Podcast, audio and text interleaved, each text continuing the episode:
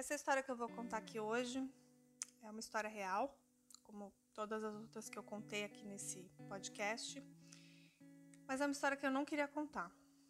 É uma história muito próxima a mim, é uma história de um homicídio, de um crime, e o áudio vai começar com uma qualidade um pouco ruim, mas existe um motivo para isso, então espero que vocês tenham um pouco de paciência e entendam o objetivo. Depois de um tempo, o áudio melhora, fica com uma qualidade boa. E o objetivo de eu estar aqui contando essa história é porque sábado, no dia 6, vai existir uma homenagem para Marina. Então eu achei que é uma oportunidade ideal para divulgar, para contar essa história para vocês. De certa forma é a minha homenagem para ela. Começamos o episódio de hoje.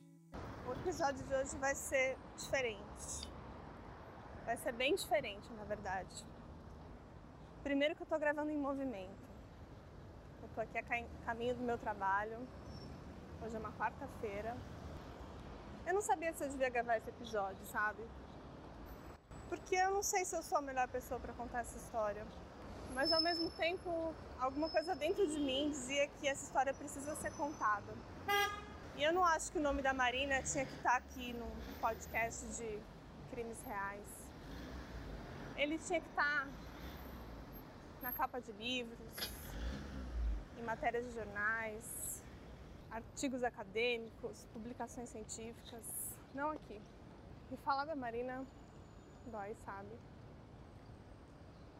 A gente nem era assim tão amigas, a gente tinha interesses muito parecidos, vivia em ciclos sociais muito parecidos, tinha talvez os mesmos ideais de alguma forma. Mas eu acho que eu preciso contar essa história. O que aconteceu naquele dia 8 de novembro, naquela noite. Aquele crime que mudou a vida de tanta gente e que tirou a vida da Marina. E eu acho que não podia ser diferente. Tinha que ser pedalando pela cidade para contar essa história. E eu tô aqui a caminho do meu trabalho, usando o meu direito de ir e vir. Assim como ela, lutando por uma cidade mais segura, né? Aqui em São Paulo vocês estão ouvindo aí os barulhos da cidade, os carros. E é aqui que ela morava, onde eu moro. E pelas minhas contas eu conheci a Marina em 2013 ou 2014. E nesse tempo a gente conviveu bastante. Eu tive um filho, ela acompanhou minha gravidez. É... A gente teve várias, várias discussões, vários debates no, no Espaço Contraponto, no Mão na Roda, em outros diversos lugares aqui da cidade, na prefeitura. Passamos aí por duas gestões aí de prefeitos e discutindo como conselheiras no Conselho Municipal, na Câmara Temática da Bicicleta. E a Marina não está mais entre a gente, mas ela deixou um grande legado. E a história da Marina precisa ser contada. E hoje, quase um ano da morte dela, eu precisava de certa forma colocar isso para fora. E eu preciso contar o que aconteceu naquele dia, os desdobramentos desse crime, que até hoje não foi julgado. Para quem não me conhece, eu sou a Carla Moraes. Esse é um canal que a gente fala de crimes reais. Eu nunca imaginei que eu contaria um crime tão próximo a mim. Isso não foi um acidente, não podemos chamar isso de um acidente, isso foi um crime. Porque se uma pessoa deliberadamente dirige embriagada e foge, abandona uma pessoa sem socorro, e depois dessa pessoa vista ainda num elevador dando risada, uma outra pessoa retira garrafas de bebida escondida de um carro que ficou escondido numa garagem na cidade, até que então o motorista foi identificado, o carro foi localizado e eu vou contar para vocês essa história. Pessoal, dei uma paradinha para poder continuar essa história para vocês. Eu estou aqui na Praça do Ciclista.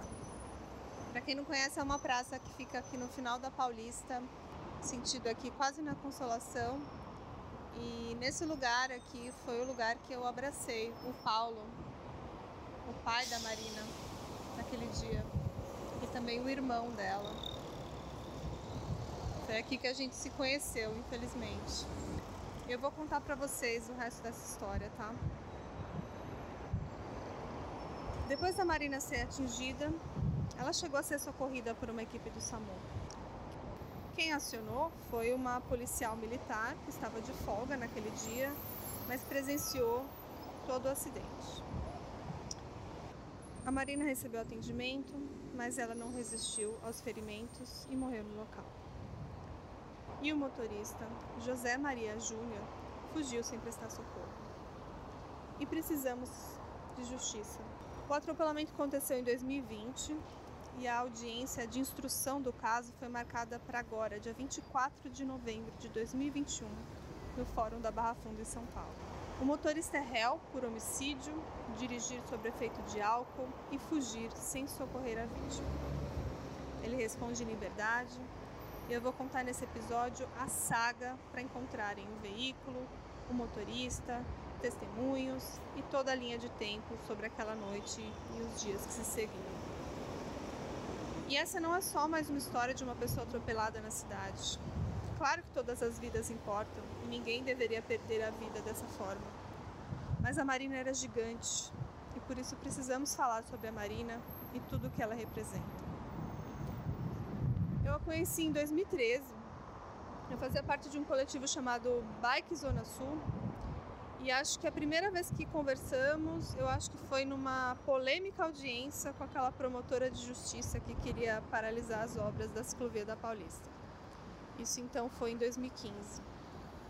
Foi quando também eu comecei a participar de atividades ligadas à entidade Ciclocidade. E como eu falei, eu e a Marina temos muita coisa em comum.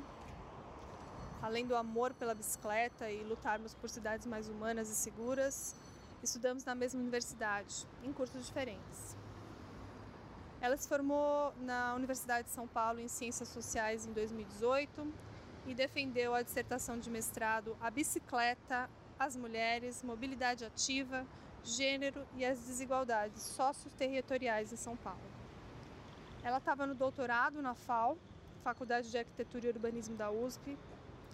E a Marina, ela, ela era cicloativista como eu, e ela também usava a bicicleta nos deslocamentos e lutava bravamente por seu direito de pedalar com segurança pela cidade. E ela lutava por cidades mais seguras, mais justas, mais humanas. E sempre que eu me lembro da Marina, vem à mente suas falas sempre certeiras, sua maturidade, inteligência. Era uma mulher que eu admirava muito. E foram diversos debates na ciclocidade, entidade que ela foi coordenadora, audiências públicas, eventos, protestos, eventos super formais, até mesmo com a presença do prefeito da cidade, até mesmo pedaladas peladas, pizza no final da noite com a galera, encontro em algum boteco sujo da cidade. Estávamos lá, juntas, sempre debatendo e trazendo luz às falas de diversas pessoas dessa cidade. Vivendo nossas vidas e sempre nos encontrando por aí. Eu lembro de tantas vezes quando eu levava minha filha ainda bebê em audiências públicas e ela pegava a Luísa no colo. E eu lembro como se fosse ontem, uma vez eu amamentando a minha filha e a gente conversando sobre as ciclovias do meu bairro. E eu, como ela, também fui conselheira municipal de trânsito e transportes, eleita por voto direto. Então, também fizemos parte da Câmara Temática da Bicicleta na mesma época, que tinha o papel de ajudar a definir a política cicloviária da cidade. E a Marina foi morta pelo trânsito assassino, que ela tanto estudava. E logo ela, que militava por cidades mais seguras. Ela pedalava na faixa na Avenida Paulo VI, no seu caminho habitual para casa, junto ao meio-fio, por volta de meia-noite do dia 8 de novembro de 2020, quando foi atingida por um carro SUV e foi deixada no local pelo motorista, que fugiu sem prestar socorro. Ela, assim como eu, evitava pedalar em áreas escuras e sem movimento, mesmo que precisasse circular nas faixas de rolamento, porque elas são mais iluminadas. A Marina defendia justamente que os espaços públicos deveriam ser compartilhados e fez pesquisas sobre o uso das bicicletas pelas mulheres, identificando inclusive trechos em que elas se sentem mais seguras para pedalar na cidade. Voltando ao caso, ele foi inicialmente registrado como homicídio culposo, quando não há intenção de matar. E fuga do acidente. Foi registrado no 14º DP de Pinheiros. Depois, a Polícia Civil identificou o motorista, José Maria da Costa Júnior, de 34 anos, através da placa anotada por um motociclista, que presenciou a colisão e a fuga e então o seguiu. E sobre esse motociclista, eu encontrei ele um dia, em pleno protesto, próximo à Avenida Sumaré. Ele se aproximou da gente veio perguntando quem a gente era, que, que seria aquela multidão, né? E eu expliquei. Estávamos voltando do velório, centenas de bicicletas, e seguíamos para a delegacia de polícia para protestar lá em frente. O motociclista se apresentou, dizendo que foi ele que seguiu e anotou as placas. E ele tinha inclusive um vídeo no celular dele da Marina tendo atendimento médico. E eu não queria ver aquilo. E salvo engano, alguém, eu acho que foi a Amanda, sugeriu que ele apagasse aquele vídeo. E eu lembro que naquele dia, antes de saber quem a matou, eu meio que saí pedalando pela cidade procurando o carro que ele poderia estar em algum lugar. Eu queria saber quem que tinha tirado a vida da Marina. E eu fui pelo menos duas vezes até o local do atropelamento. Uma vez eu levei flores, encontrei o Yuri por lá e as equipes de reportagens também. E esse caso, felizmente, teve bastante visibilidade na época e a caça pelo motorista seguia. A primeira informação na mídia era que o carro que atropelou a Marina foi vendido em 2017 e o dono do Tucson, Hyundai Tucson de cor prata, que tinha a placa de Campinas, que fica a 93 quilômetros de São Paulo, disse à polícia que então teria vendido esse carro em 2017 e o delegado que investigava o caso conseguiu esse contato com um homem que constava como proprietário do, do, do carro, né? Ele mesmo mas ele afirmou que ele tinha os documentos da transferência e ele se comprometeu então a apresentar às autoridades e assim ele o fez. A sua identidade não foi revelada publicamente, mas na época nós cicloativistas sabíamos até quem era essa pessoa e eu achava que ele era o responsável por tudo isso. É, a barulhenta cidade, né? A Avenida Paulista é sempre assim: ônibus, motos, carros, pessoas. Vou continuar o caso, tá? Diligências prosseguiram para identificar o real condutor do veículo. E a Polícia Militar constatou pelo sistema Detecta que o automóvel passou por diversas vias próximas ao acidente alguns momentos antes. E com essas primeiras informações, e graças a esse motociclista do bem que anotou a placa, a polícia refez o percurso do homem daquela noite, encontrando o carro em um estacionamento, com o vidro da frente quebrado pelo impacto do acidente. E logo depois identificaram o condutor e atual proprietário do carro. Agora está passando uma ambulância aqui. Funcionários do estacionamento disseram à polícia que o homem chegou naquela noite com sinais de embriaguez aparentes e uma garrafa de vinho dentro do carro. E eles indicaram o local que ele morava. O carro estava abandonado nesse estacionamento. Inclusive, dentro do carro encontraram uma porção de maconha. Os investigadores também tiveram acesso à câmera de segurança do elevador do prédio e imagens gravadas momentos depois do acidente. Nesse vídeo é possível ver o semblante calmo e sorridente de José Costa Júnior que conversa com uma moça, carrega a bolsa dela no ombro e também fala no celular. A polícia encontrou ainda vídeos que mostram o momento em que José Maria chega acompanhado no estacionamento logo depois do acidente. e é possível ver o para-brisa do veículo estilhaçado por conta do impacto do momento que atingiu a Marina. Sem localizar o motorista, a polícia pediu a prisão do homem, dois dias depois do acidente. Isso foi no dia 10 de novembro. E a Justiça de São Paulo negou aquele pedido por falta de requisitos, como acusação de um criminoso, né, quando tem a intenção de matar, ou reincidência do suspeito, porque ele era um réu primário. Naquele mesmo dia, o José Maria se apresentou no 14º DP, no Distrito Policial de Pinheiros, e ele chegou à delegacia acompanhado por um advogado e ele ficou calado por todo o tempo e depois em seguida foi liberado. A defesa alegou que o homem fugiu porque se apavorou e afirmou que ele não estava alcoolizado nem em alta velocidade. O José Maria da Costa Júnior deu até uma entrevista ao Fantástico e justificou que não parou porque achou que o impacto no carro fosse algo relacionado a um assalto. Agora prestem bem atenção nas falas dele, tá? Abre aspas. Eu tinha que preservar pela minha vida. Eu estava num ambiente em que eu não sabia o que estava acontecendo ou certo. Como tinha mais gente lá, imaginei que tinha gente em condições de poder socorrer e eu entreguei para essas pessoas para que pudessem socorrer ela. E quando ele se apresentou à polícia, né, e ao delegado que investiga o caso, e mesmo frente a perguntas mais simples, como por exemplo, é, se era ele que estava dirigindo o carro, ele preferiu permanecer em silêncio. Mas quando ele deu aquela entrevista para o Fantástico, para a Rede Globo, ele resolveu falar. E aqui eu vou citar algumas frases da cobertura do caso do site Vadbike, do meu querido William Cruz. Gaguejando muito, ele contou sua versão da história. E o Vadbike transcreveu parte dessa entrevista e eu vou reproduzir ela aqui literalmente, né? Inclusive os erros de concordância, como está no site do Vadbike. As perguntas que a entrevistadora fez para ele. Você estava no carro com quantas pessoas? Estávamos em três. Ela pergunta. Em nenhum momento alguém que estava no carro comentou vamos parar ou vamos tentar ver o que aconteceu?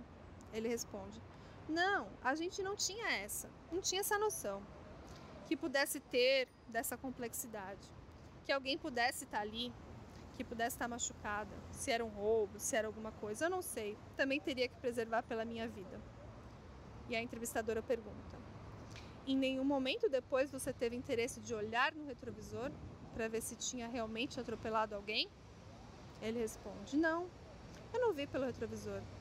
Como tinha mais gente lá, no caso, que tivesse até mais condições de, de poder socorrer, eu entreguei que, que essas pessoas pudessem socorrer essa pessoa. E a entrevistadora pergunta: Você chegou a pesquisar sobre um pouco sobre a Marina? Ela era uma pessoa que era uma cicloativista, do uso da bicicleta, e ele responde: São dois mundos muito diferentes, de onde eu vim e onde ela está. A entrevistadora pergunta: como é que exatamente aconteceu o acidente? Ele responde: O acidente? Hum, eu cheguei numa saída assim de água, reduzi o carro para poder passar e o carro de trás buzinou e eu acelerei e acabei ficando na dúvida se eu podia atravessar, cruzar para o outro lado ou não. E aí eu vi alguma coisa na minha frente. A entrevistadora pergunta: No sábado, você estava fazendo o que exatamente? Saiu de casa e foi para onde? Ele responde: eu trabalhei e fui encontrar uns amigos. A entrevistadora pergunta: Num bar? Ele diz: Isso. Ela pergunta: Você bebeu? Ele: Não.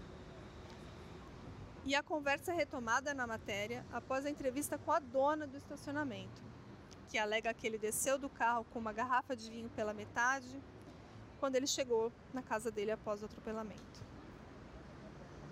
E ele alega que não, eu peguei uma garrafa depois, dentro do apartamento, mas essa garrafa não estava dentro do carro. E a reportagem então mostra o atropelador tranquilo e sorrindo no elevador do prédio junto com uma mulher ao chegar em casa depois de ter matado a Marina com seu carro. A entrevistadora pergunta: Você atropelou uma pessoa e está aí super tranquilo? Ele responde: Eu estava espontâneo ali, porque eu queria acalmar ela. A minha preocupação ali era ela, o emocional dela. A situação posterior é aquilo ali. E a entrevistadora pergunta: O que você espera que aconteça? E ele responde: Que a família dela me perdoe e aceite o meu pedido de perdão. Porém, quando a entrevistadora pergunta se ele viu no retrovisor se havia atropelado alguém, ele responde que não viu. Mas ao mesmo tempo, ele diz de forma bastante confusa que havia mais gente lá e com condições de socorrê-la. Ora, se ele não percebeu que atropelou alguém e achou que era um assalto e se evadiu porque teria que preservar a sua própria vida, como ele conseguiu ver que havia mais gente no local onde a Marina foi atropelada?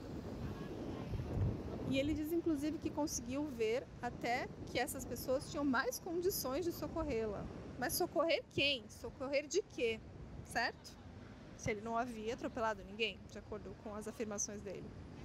Bom, com essas contradições, simplesmente não há como entender a versão que ele tentou passar desse homicídio. A pergunta é: ele saiu porque ele achou que ele estava sendo assaltado ou porque ele viu que alguém a socorreria melhor que ele, ou para fugir do flagrante mesmo. Depois vocês comentam aqui, podem comentar também, por favor, na página do Vadbike, porque esse texto eu tirei de lá, ok? O atropelador José Maria da Costa Júnior afirma categoricamente que não bebeu antes de matar a Marina Racô com seu carro. E ele diz que foi a um bar com amigos, mas que não ingeriu bebidas alcoólicas nesse local mas duas pessoas já afirmaram tê-lo visto com uma garrafa de vinho dentro do carro. E a dona do estacionamento dessa entrevista no Fantástico e o gerente também do mesmo local. Apesar disso, o homem que atropelou e matou ela nega que ele tenha saído do carro com uma garrafa de vinho e diz que ele pegou depois dentro do apartamento. Mas como que essa garrafa que estava dentro do apartamento foi vista pela proprietária e pelo gerente do estacionamento, né? Bom, dias depois a polícia concluiu um terceiro crime de trânsito, que é beber e depois dirigir. E apesar do limite de velocidade na Avenida Paulo VI ser 50 km por hora, uma câmera da CT, que é a Companhia de Engenharia de Tráfego, registrou que o carro passou a 93 km por hora. Além disso, os investigadores localizaram a comanda do bar onde o homem tinha saído, que indica consumo de uísque, e a amiga do motorista, a estudante Isabela Serafim, de 21 anos, que estava com ele no local e no carro, foi localizada e ela prestou o depoimento e confirmou que ele consumiu álcool. A Polícia Civil também identificou outra pessoa que estava com José Maria da Silva no momento do crime que levou à morte da Marina era um terceiro ocupante do carro. O nome dele era Guilherme Dias da Mota, de 21 anos. Ele é auxiliar de escrevente. Então, junto com eles também estava essa Isabela Serafim, que eu já falei, e ambos foram indiciados pelo crime de omissão de socorro qualificado. E o site Vadbike ainda fez uma comparação com a versão de cada um dos envolvidos para tornar mais claras as contradições e também onde elas coincidem, né? E usando a entrevista do atropelador, o depoimento dessa Isabela, essa amiga, e do terceiro, que é o Guilherme.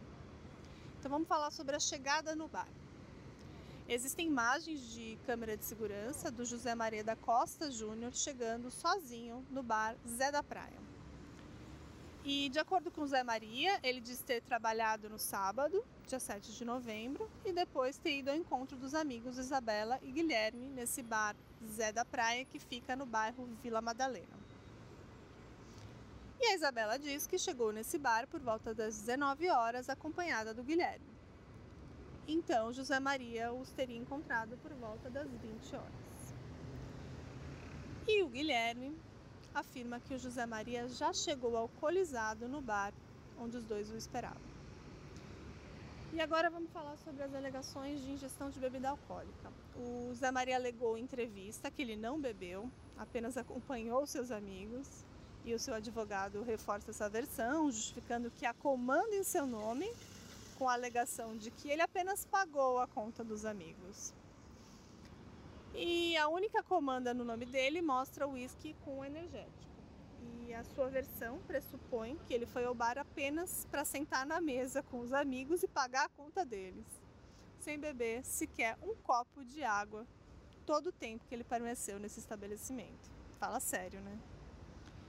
Bom, a versão da Isabela que é ela e o Guilherme estavam tomando cerveja enquanto José Maria bebeu uísque com energético. Por isso que a comanda dele só mostra isso. E então a cerveja estaria na outra comanda. E mesmo se José Maria teria pago a conta dos outros amigos, como afirma o advogado, então, então ele teria que ter pedido uma nova comanda né? Apenas para abrir uma com uísque com energético. Ou então, a hipótese mais provável, né? Que ele mesmo ingeriu essa combinação, que é justamente o que a Isabela, amiga, alega. O Guilherme, a outro que estava outro ocupante do veículo, disse no depoimento que o José Maria pediu para ele mesmo essa dose de uísque com energético e que ele ainda pediu um chorinho para o garçom, que é uma quantidade adicional aí de bebida alcoólica no coquetel. E sobre a saída do bar, o José Maria não quis comentar o objetivo dele ter saído, se ele passou em algum lugar ou se ele foi direto para casa dele. E o depoimento da Isabela fala que ela saiu do bar Zé da Praia e que tentaram entrar em outro bar, o O Pasquim e que ficaram na fila de espera, mas não foram chamados a tempo, porque os bares dessa região fecham a 23 horas. E a gente tem que entender que estávamos, estamos ainda num período de pandemia, né? Então eles pegaram carona com José Maria, porque ele falou que iria deixar eles na estação de metrô Vila Madalena. E o amigo dele, o Guilherme, sobre isso, ele falou que os três estavam no carro à procura de outro bar quando o atropelamento aconteceu. E agora vamos falar sobre a morte e a fuga. É, o Bandia São Paulo mostrou fotos da frente do veículo onde se percebe claramente danos no para-brisa. E eu vou colocar para vocês essa foto lá no nosso Instagram. E sobre a morte a fuga, o José Maria fala que nem ele e nem as outras pessoas no carro entenderam o que havia acontecido e acharam que era uma tentativa de roubo. E não imaginaram que uma pessoa podia estar machucada mas ao mesmo tempo ele afirma que tinha mais gente lá, né, com mais condições de socorrê-la e que deixou, abre aspas, que essas pessoas pudessem socorrer essa pessoa, fecha aspas, com essa conjugação verbal mesmo, tá? Mas ele não percebeu que atropelou alguém, de acordo com a versão dele, e ele se evadiu porque era um assalto e que, que ele queria preservar a vida dele, né? E se isso for verdade, né, como é que ele conseguiu ver que havia mais gente no lugar onde ela foi atropelada? Bom, ele diz que conseguiu ver até que essas pessoas tinham mais condições, como eu já falei, né? E como eu disse também, uma câmera da CT mostrou ele fugindo do local. Um local onde o limite é 50 km por hora e ele estava a 93. A versão da Isabela é que eles sentiram uma forte pancada no veículo e todos ficaram muito assustados, sem entender o ocorrido. Mas que ela viu o corpo da Marina bater no para-brisa bem na sua frente. E que o vidro ficou quebrado e afundado com o formato da pancada pancada de um corpo num para-brisa. E ainda assim, a mulher que estava sentada do lado do motorista, ela nega ter visto um momento do atropelamento, dizendo que ela estava no celular nesse momento. E ela também afirma que a via estava bem escura, mas isso contradiz a versão da policial, testemunhou todo o caso, que ela prestou os primeiros socorros à Marina.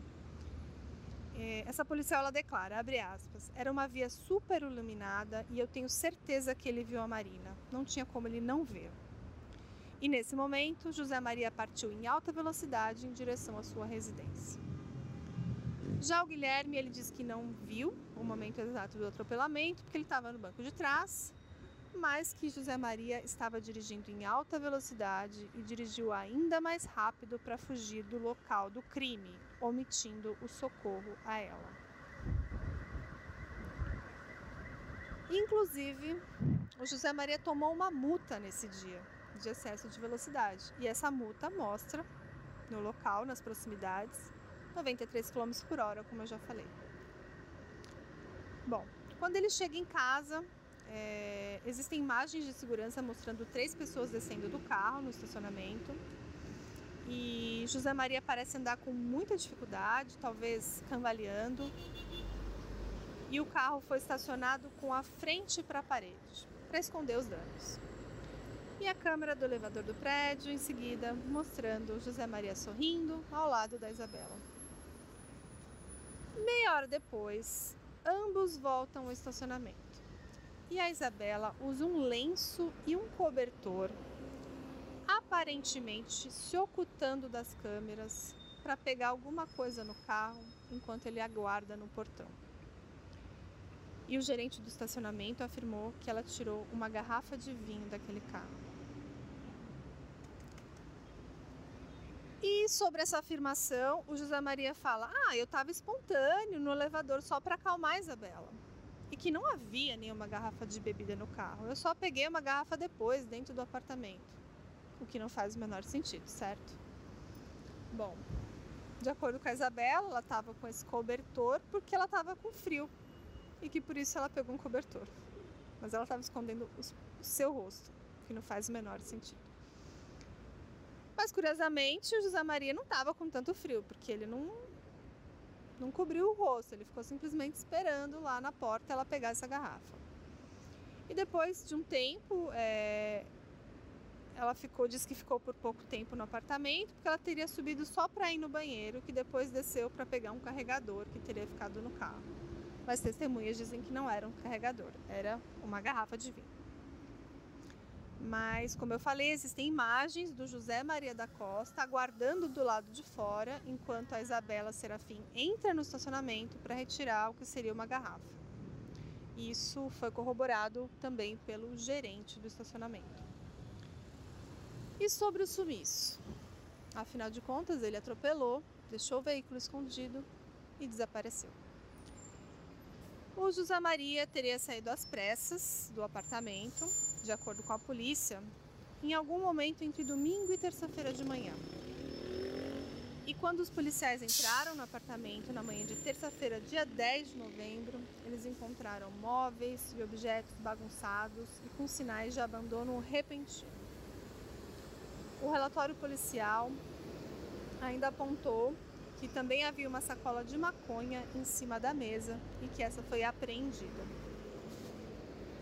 Já Isabela diz que ficou pouco tempo no apartamento, apenas para usar o banheiro, e que ela supostamente deixou o local para retirar o tal recarregador e que o amigo dela, Guilherme, chamou um Uber para ela assim que chegou no estacionamento e que dali ela teria ido embora para casa. É... O inquérito policial do caso foi concluído e relatado à justiça. Então José Maria foi indiciado por homicídio culposo sem intenção de matar, com fuga do local sem prestar socorro à vítima e por ter dirigido sob efeito de álcool. E os amigos que estavam com ele também foram indiciados por omissão de socorro, mas todos eles respondem aos crimes em liberdade. Em seguida, o Ministério Público de São Paulo pediu para que a justiça responsabilizasse o motorista por homicídio doloso porque para os promotores o motorista assumiu o risco de matar quando ele ingeriu a bebida alcoólica e dirigiu em alta velocidade. No dia 26 de novembro, a Justiça de São Paulo aceitou o pedido do Ministério Público então reclassificou o inquérito como doloso. Então, desse modo, o inquérito foi encaminhado para a vara do júri, onde são julgados os crimes dolosos contra a vida. E lá, então, os promotores vão decidir se denunciam ou não o caso como homicídio por dolo eventual à justiça. E caso haja essa denúncia e a justiça aceite, o motorista e até mesmo os amigos dele se tornarão réu e poderão, se a justiça concordar, ser julgados por um júri popular. É, o atropelamento seguido de morte está longe de ser uma exceção. Três ciclistas morrem no Brasil todos os dias em razão de acidentes de trânsito e os dados são da Associação Brasileira de Medicina de Tráfico, Abramed, que mapeou os óbitos dessa natureza no Brasil com informação dos últimos 10 anos. Mas por que esse número é tão alto? E o que, que as mortes de ciclistas como a Marina tem a nos ensinar e como a própria produção da Marina, como pesquisadora, como cientista, auxilia nas respostas dessa questão. A Marina, como eu falei, era gigante. A Marina foi consultora do Banco Mundial sobre mobilidade e gênero na cidade de São Paulo. E durante toda a sua vida, ela fez diversos trabalhos e publicações sobre esse tema. E o marido dela, o Felipe Burato, disse que a grande questão para Marina era a desigualdade de gênero e que o ciclismo era uma forma de discutir isso, né? Ele fala assim, abre aspas, pedalar para ela era um ato político, pedalava por todas as mulheres e das mulheres da periferia. E o pai dela, o Paulo, contou como a Marina influenciou ele intelectualmente, tornando-se sua consultora em ciências sociais, além de lhe mostrar que mais importante que as normas legais era a mudança de comportamento das pessoas. E mostrando que o politicamente incorreto é isso mesmo, politicamente incorreto. Bom, a justiça marcou para o dia 24 de novembro, a 1h30, a primeira audiência de instrução presencial sobre o caso, né? E o réu vai ser ouvido e também as testemunhas. E aí eles vão decidir, a magistrada vai decidir se tem indício suficiente para que o caso seja levado a júri popular ou não. Eu espero que vá e que ele receba uma boa pena. E por tudo que eu já apresentei aqui, o fato dele ser réu primário e tudo mais, não tira a responsabilidade do seu ato, da sua fuga e deixar a Marina ali sem atendimento, sem nada. Ele assumiu o risco de matar. Então é homicídio por dolo eventual. A justiça também impôs medidas cautelares, como a proibição de acesso a bares, de contatos com pessoas envolvidas no caso, e ele também teve a sua habilitação suspensa. A promotora imputou a ele homicídio qualificado com dolo eventual, além dos crimes envolvendo a fuga do local do acidente, a direção com capacidade psicomotora alterada, é, sobre a influência de álcool, isso previsto no Código Brasileiro de Trânsito. Eu resolvi continuar gravando aqui em casa, porque a bateria do celular já estava acabando, e também pelo silêncio. E eu acho que esses quase 40 minutos de áudio com sons de veículos automotores deve ter incomodado muita gente. Eu também tinha que ficar forçando muito a voz, isso é bem perceptível no áudio. Então aproveito para deixar aqui uma reflexão, né, de como seria a cidade sem motores, sem altas velocidades. E enquanto eu fazia o meu trajeto ao trabalho hoje, muito protegida ali pela ciclovia, que é uma estrutura que salva vidas, e com meu microfone na lapela, e eu achei que o episódio não podia ser diferente, né? Eu tinha que gravar ali, eu tinha que contar essa história. E depois eu parei lá na Praça do Ciclista, fiquei refletindo sobre tanta coisa e finalizei um pedaço desse episódio. E depois de quase um ano, o desejo de honrar a trajetória, o trabalho e as ideias da Marina segue vivo. E a sua partida não pode ser em vão, e não pode se resumir a simplesmente punir o motorista que atropelou e prestou socorro. E por conta disso, a família, o companheiro e os amigos da Marina vêm pensando em diversas iniciativas para levar adiante as importantes ideias e ações que estão ligadas aos grupos que a Marina atuava, né? Surgiu então o movimento Pedale como Marina, para difundir esse legado, esse pensamento e as ações e dá uma certa visibilidade para a magnitude da violência no trânsito de São Paulo, né? Que tantas vidas interrompe e tanto sofrimento desnecessário, né? Existe uma movimentação nas redes sociais, no Instagram, que é o arroba.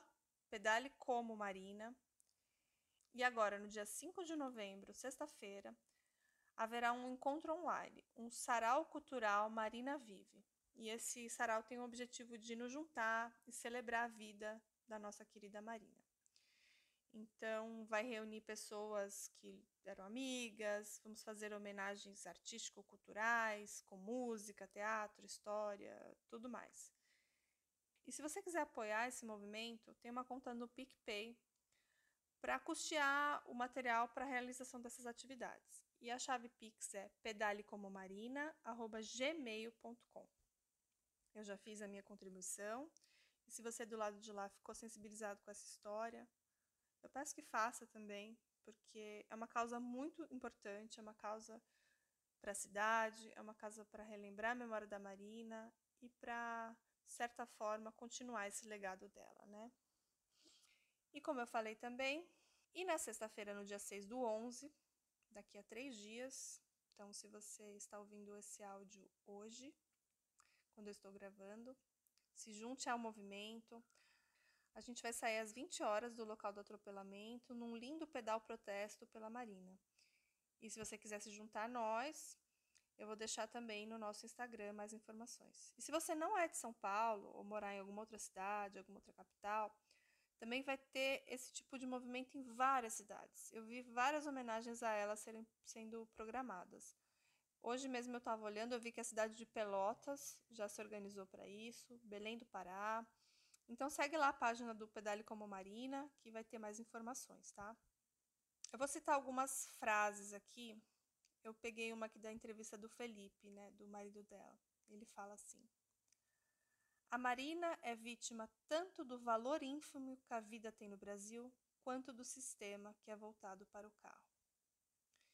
E na ocasião da morte da Marina, diversas personalidades, até mesmo do meio político, se manifestaram. A Sâmia, Bonfim, o Eduardo Suplicy, tantas manifestações em nome da Marina, sabe?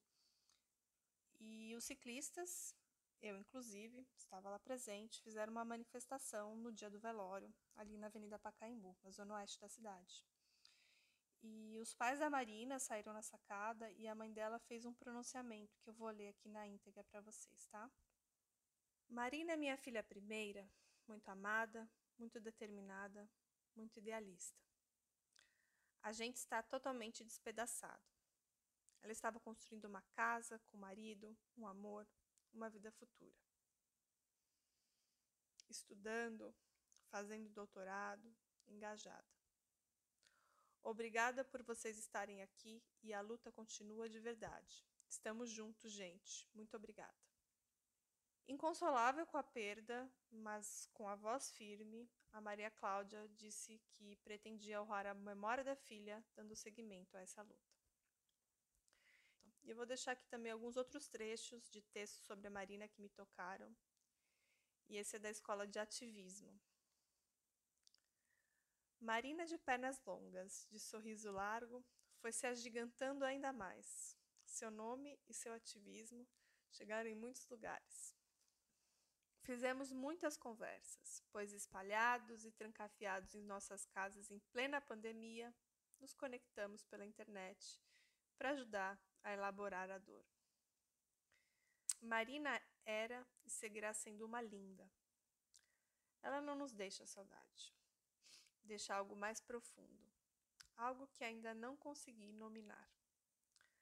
Sua determinação e dedicação serão sempre lembradas e que sua brutal partida alimente nossos espíritos para seguir lutando por um mundo mais justo, igualitário e sustentável. Eu vou deixar aqui também mais um trecho do Felipe Burato, que eu me tocou pra caramba essa parte. Ele fala assim numa entrevista: Após seu assassinato, fui muito acolhido por amigas e amigos.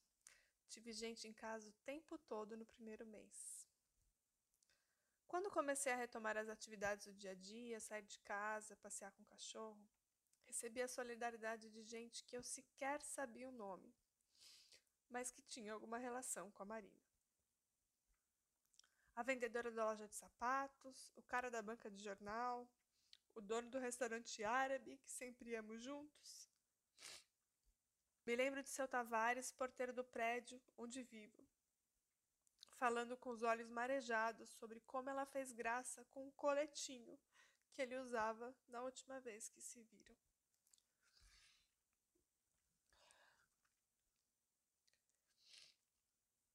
E aqui eu vou ler um texto na íntegra da Gabi Vuolo.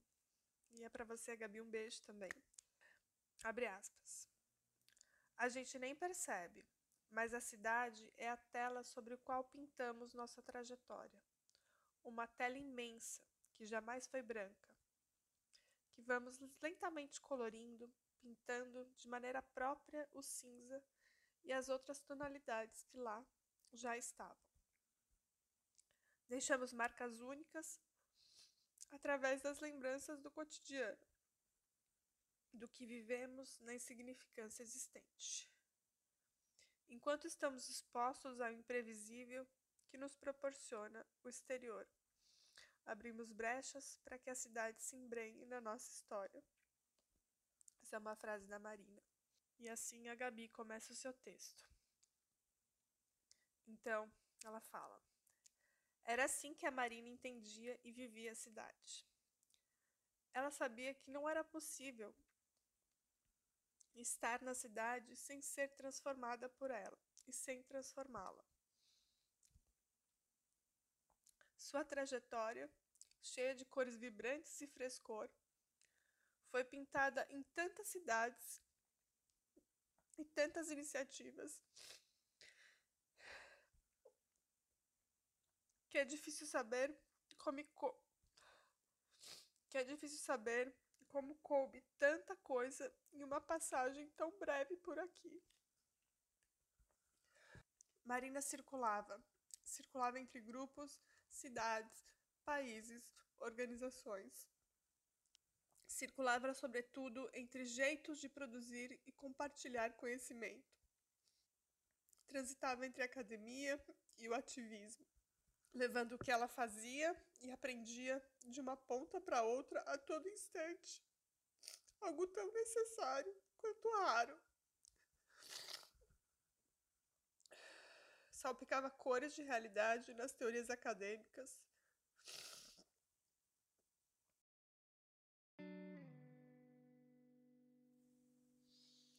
Gente, eu juro que eu tentei, mas eu não consigo. Ainda tenho mais três páginas aqui de roteiro escritas, mas eu não vou ler. Eu vou dar um jeito de colocar, vou dar um jeito de colocar esse texto para vocês lá no nosso Instagram para quem quiser, os links também das matérias. Tem uma parte também como a Maria Cláudia mãe ficou sabendo da morte dela, né? Foi uma amiga que ligou. Uma amiga da Marina ligou para ela às quatro da manhã, né? E todo o amparo que eles receberam. Tem muita coisa aqui que eu queria contar, mas. É, eu vou indicar para vocês um outro podcast. A Marina gravou com o JP. Eu nem sabia que o JP tinha um, um canal. Ele se chama Histórias da Pandemia. Histórias da Pandemia tem uma, um episódio que foi gravado no dia 7 de outubro de 2020, da Marina contando suas experiências fazendo pães, pães caseiros. O episódio se chama Pandemia. Então vocês podem procurar no Spotify e outras plataformas. O podcast se chama Histórias da Pandemia. Aí vocês vão encontrar o episódio da Marina. Eu tinha tanta coisa para falar, tinha uma história comigo, mas não vou conseguir, gente. Eu vou deixar aqui aquele recado claro, né? Se beber não dirige, eu acho que isso não precisa nem, nem falar, né? Que isso é uma coisa que não deveria ter acontecido com ela. Que esse cara tem que pagar por isso. Que aquelas pessoas que não. Aquelas testemunhas que estavam carro com ele, de certa forma, são culpadas também. E. E que amigos são esses, né? E que pessoas são essas? Você entraria no carro de um motorista claramente embriagado como ele? Você deixaria ele dirigir? Você pegaria carona com ele? Se os próprios amigos disseram que ele já estava assim quando ele chegou no bar, né? Então, um simples ato, se as pessoas tivessem tomado a chave do carro dele, se outra pessoa estivesse conduzindo aquele veículo, se ele tivesse pego um, um táxi, um Uber, nada disso teria acontecido, né? E eu não tenho mais condições de falar. Eu tô aqui pensando se eu ponho ou não esse episódio no ar. Ele deu muito trabalho, um trabalho mental, assim, e relembrar tudo isso. Mas o mais importante de tudo é deixar aqui o convite para vocês. Primeiro, para seguirem a página do Pedale como Marina, para estarem presentes no sarau cultural que vai ter online na sexta. Para quem quiser, que tem uma bicicleta aí parada, pode ir de patins, patinete, pode ir a pé, pode ir de carrinho de rolemã. Vai no evento que a gente vai pedalar por ela no sábado. E, e eu não quero que essa história fique por aqui. Vou acompanhar o caso, como eu tenho acompanhado desde sempre. E tudo que eu falei aqui não representa nada, porque ela era gigante, ela era muito mais que isso.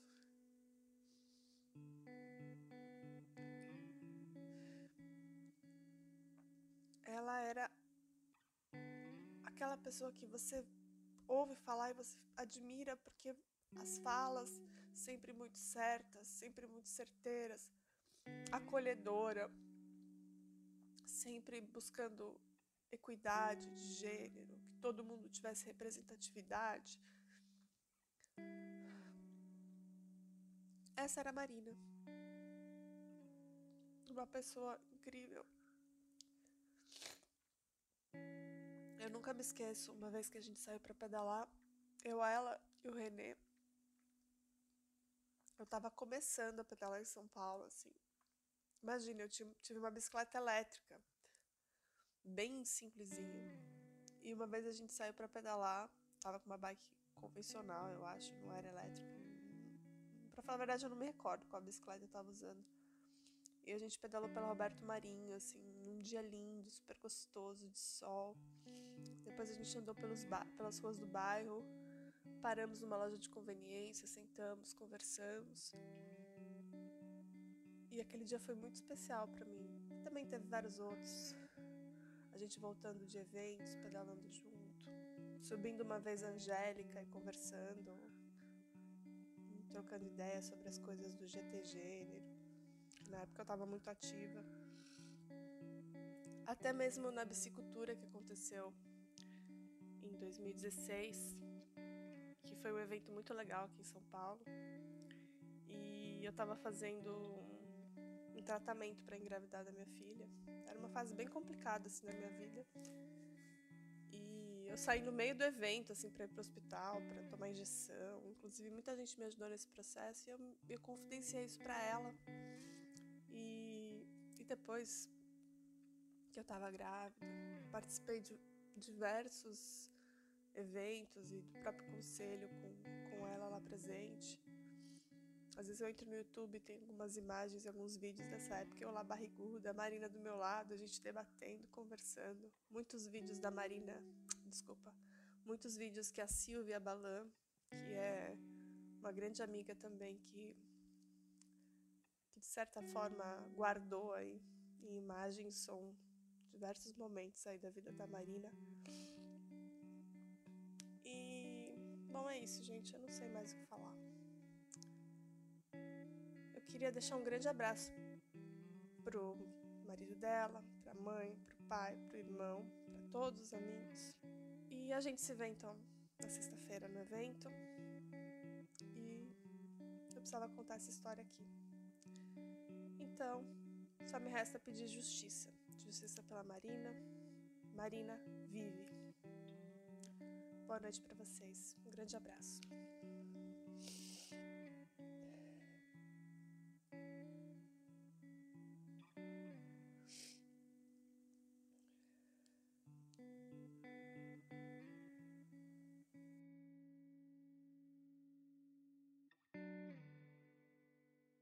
Hey. Você se interessa por crimes reais, serial killers, coisas macabras e tem um senso de humor um tanto quanto sórdido? Se sim, você não está sozinho. Se você precisa de um lugar recheado de pessoas como você, venha conhecer o podcast Pátria Amada Criminal. Todas as semanas tentamos entender o pior da humanidade. Nesse processo, a gente ri, chora, fica brava, fofoca, porque afinal de contas é assim que a gente fala quando está entre amigos. Suas novas melhores amigas trevosas estão aqui no Pátria Amada Criminal.